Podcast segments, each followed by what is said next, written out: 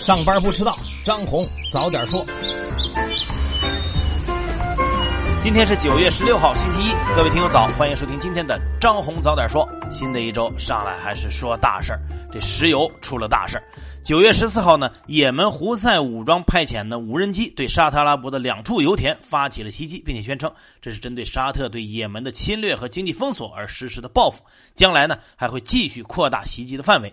随后呢，沙特能源部长表示，这一袭击导致沙特原油日产量减少了五百七十万桶，大约占到了沙特产量的一半，相当于全球每日石油供应量的百分之五。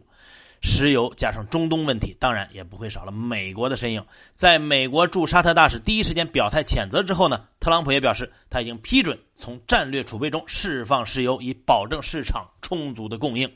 这油价和石油股就等着吧。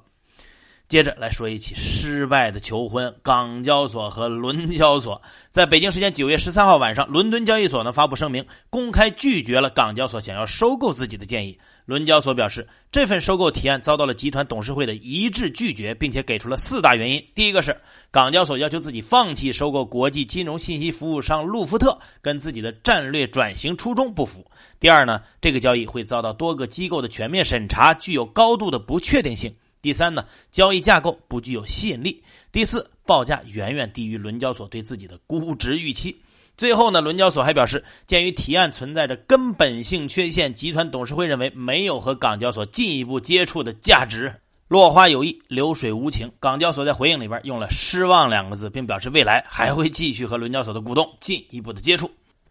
接下来说说星号 ST 长生的最新消息，在暂停上市六个月以后，星号 ST 长生终于迎来了是否退市的正式审判期。昨天晚上，星号 ST 长生发布公告说，深交所呢会在十五个交易日里做出公司股票是否终止上市的决定。如果被终止上市的话，公司股票交易将会进入退市整理期，交易期限是三十个交易日。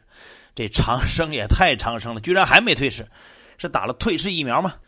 接着来说说星号 ST 庞大。九月十二号，曾经国内最大的汽车经销商星号 ST 庞大发布公告说，位于深圳的三家公司所组成的联合体有意接盘公司。公司的控股股东庞庆华和一致控制人已经同意让渡所持有的全部股权。虽然呢，这一重组方案还有待法院裁定批准，但意向重组方的确定，也能让星号 ST 庞大多少松了一口气。自从二零一七年因为信批违规被证监会顶格处罚之后呢，星号 ST 庞大就遭到了多家银行抽贷，资金压力骤升，业绩表现也出现了断崖式的下跌。据星号 ST 庞大二零一九年半年报显示，上半年公司净亏损十二个亿，同比下跌了百分之五百六十三。而截至九月四号，星号 ST 庞大的预期债务也已经超过了二十一个亿。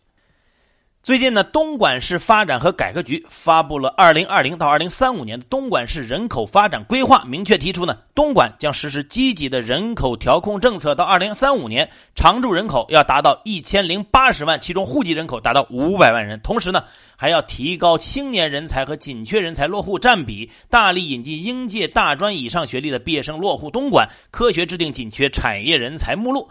而除了东莞以外呢，其实也已经有越来越多的新一线城市正在加速人口的聚集，比如西安和郑州，在去年都已经突破了千万人口的大关。杭州则预计在今年达到千万常住人口的总量。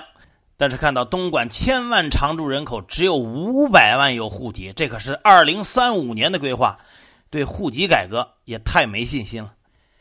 九月十二号呢，市场上流露出了一份关于汽车电商平台易车的私有化提案。据了解呢，这份是由腾讯联合黑马资本作为买方所提出的，而易车董事长李斌、京东等三名股东已经对这一方案表示了支持。易车公司在第二天表示，董事会呢将会设立独立特别委员会来考虑此项交易，并且强调说，这份协议只是初步的、非约束性的。目前呢，还没有就此提案形成任何的决定。不过，值得一提的是，与同类公司汽车之家相比，易车只有对方市值的十分之一。而且，从二零一五年开始呢，易车已经连续亏损了四年，最高呢曾经在二零一七年亏损了十四点二七亿。最近呢，京东数科在泰国推出了自家的首款电子钱包，为自己的支付技术出海添加了一块重要的里程碑。据了解呢，这款产品是由泰国第一大零售商上泰集团和京东数科的合资公司所推出的。也是泰国第一个支持全流程在线身份识别的电子钱包。目前呢，已经实现了转账、支付、充值和会员营销等多项功能。实际上呢，泰国已经早已成为了中国互金巨头在东南亚布局的必争之地。目前，百度、阿里、腾讯、京东都先后在泰国布局了支付领域。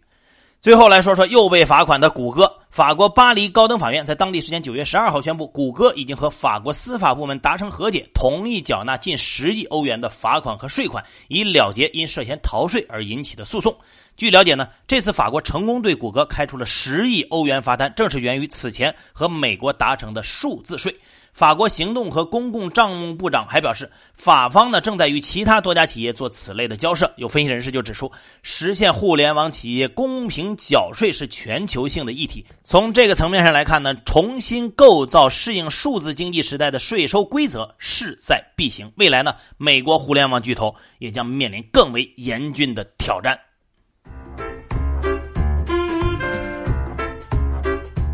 好，接下来关注今天的财新说，如何看待我国男篮在世界杯中的失败？财新周刊发表社论评价，个别人将矛头指向了近几年的 CBA 市场化改革，这完全是找错了病因。国家队失利的原因呢很复杂，运动员代际的更替、主教练比赛的部署和指挥、选手的临场发挥等等都有影响。但这些并不代表职业联赛市场化改革错了，只能说明这项改革才刚刚起步。在这样的低谷期，只有继续淡化举国体制，主动走向市场化，才能让体育回归健身娱乐、挑战自我的本位，未来才能收获成功的喜悦。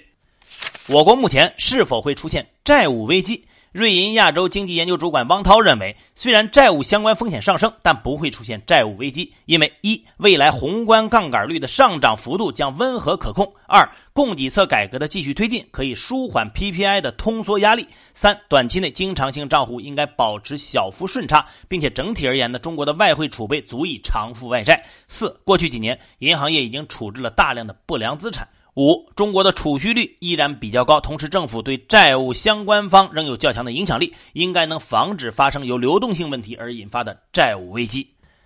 比特币是安全的避险资产吗？中国人民大学金融科技研究所高级研究员蔡凯龙认为，比特币不是数字黄金，目前还无法成为安全的避险资产。因为首先，比特币的价格波动并没有和风险资产的价格波动呈现出长期稳定的显著的负相关关系。其次呢，比特币本身就是各种风险的源头，比如它的生态监管都不成熟，它只认密码不认人的特征可能带来黑客入侵等等。最后呢，相比起黄金和美元，比特币的市场容量太小了，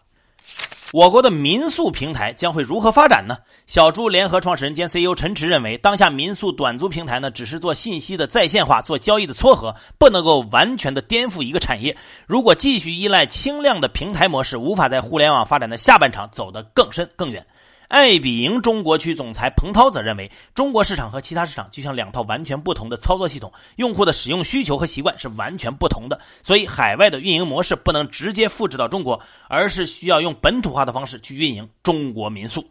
想了解访谈的更多内容，欢迎登录我们财新网，在视听页面收看本期的财新时间。接下来是张红一句话，看看今天有哪些重要的资讯不容错过。今年的中秋假期，全国接待国内旅游总人数达到了1.05亿人次，同比增长7.6%，实现国内旅游收入472.8亿，同比增长了8.7%。今天，央行将实施降准方案中的第一步，全面下调金融机构存款准备金率0.5个百分点。此次降准释放长期资金约9千亿，其中全面降准释放资金约8千亿，定向降准释放资金约1千亿。昨天，公安部等多部门表示，金山词霸、墨迹天气等涉嫌超范围采集隐私。星号 SD 高升监事会在今年首次临时股东大会召开前夕，取消罢免相关董事等六项议案，被指违规。深交所已经下发关注函问询。昨天，迪威讯、邦讯技术两家公司分别公告表示，最近两年公司连续亏损，如果今年继续亏损的话，就可能被暂停上市。蒙牛公告称，公司建议以每股十二点六五澳元的计划对价来收购澳洲奶粉品牌贝拉米的全部股本，总对价不超过十四点六亿澳元。十二号，台湾鸿海集团创办人郭台铭退出国民党，其办公室表示，将在明天前告诉各界郭台铭是否会独立参选。昨天起，海南省海口市猪肉在屠宰环节不收取任何费用。日本崎玉县出现猪瘟疫情，首次从日本中部地区扩散到关东地区。截至目前，日本已经有八个府县报告猪瘟疫情，总计约有十三万头猪被捕杀处理。今天，英国首相鲍里斯·约翰逊将在卢森堡与欧盟委员会主席容克举行脱欧会谈，这是约翰逊当选英国首相之后两个人的首次会晤。美国国会众议院司法委员会表决通过一项决议，为弹劾总统相关调查确立准则。据悉，首场弹劾总统听证会将在明天举行。美国总统特朗普在一份声明中说，已故基地组织领导人奥萨马·本·拉登的儿子哈姆扎·本·拉登被证实在美国反恐行动中丧生。由于劳资双方在工作岗位薪酬和福利方面存在分歧，全美汽车工人联合会号召通用汽车工人进行了十二年来的第一次罢工，全美数十家工厂将停止生产。好，以上消息来自于我们财新网、还有新华社和三大证券报。各位安心上班，好好挣钱，咱们明天见。